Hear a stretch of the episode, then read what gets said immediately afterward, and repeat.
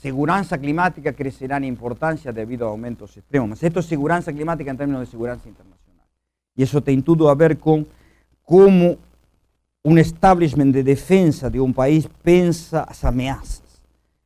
Y, y entonces, a cuestión de refugiados climáticos, a cuestión de instabilidad en países por causa de la mudanza climática he incorporado como un problema, digamos, de, que relaciona seguridad internacional con mudanza en grados diversos de cooperación o conflictividad.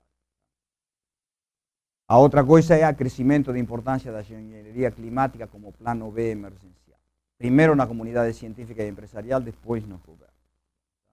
Entonces, esto, como se fale, en este momento, principal cuestión de, más común, digamos, que está ahí ya, pesquisa, indoor, más ya, con perspectivas de outdoor, digamos, experimental, de, ¿eh? a, la cuestión de solar radiation management, o a gerencia de la radiación solar, que es básicamente a producción de efecto Pinatubo.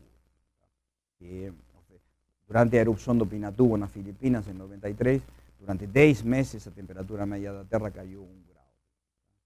Y entonces, so que las incertezas en relación a todo esto, lo longo primero que es un proceso que, una cosa que está clara en los modelos es que pues, eso se, se faría un bombardeo con sulfitos de estratosfera.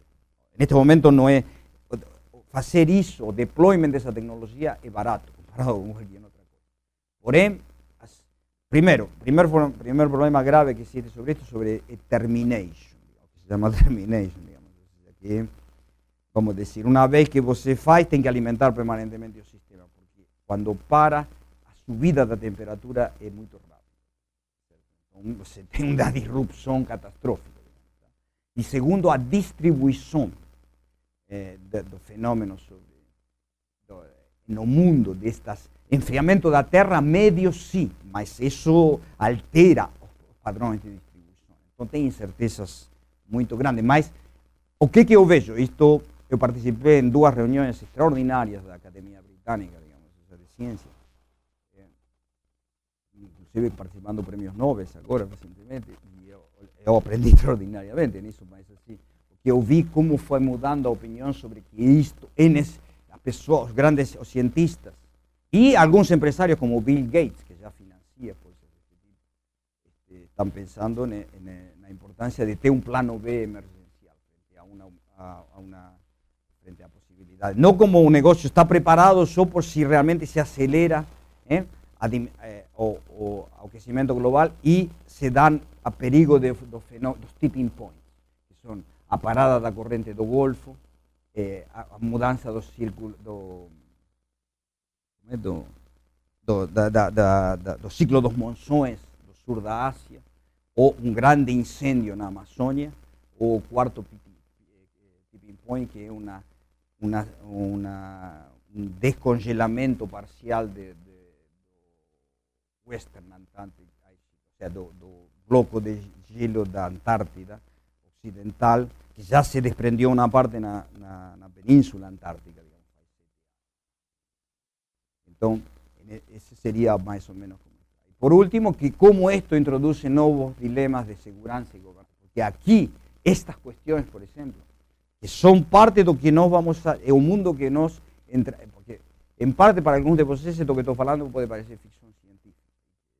Más, garanto para que ustedes lembren, de aquí a 10 años, ustedes lembren de, de esa palestra, ustedes van a ver que esas cuestiones van a estar en los debates.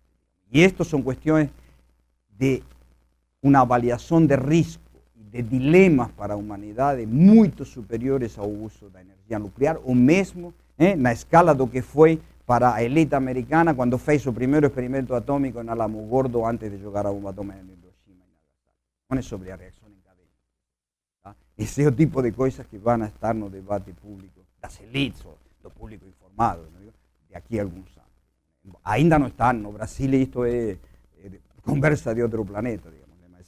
Mas, eh, eso son cosas que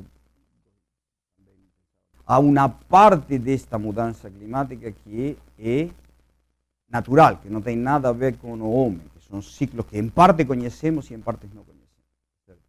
Ahora, o que está, eh, claro, decir, o que a grande maioria da comunidade científica internacional, mas não toda.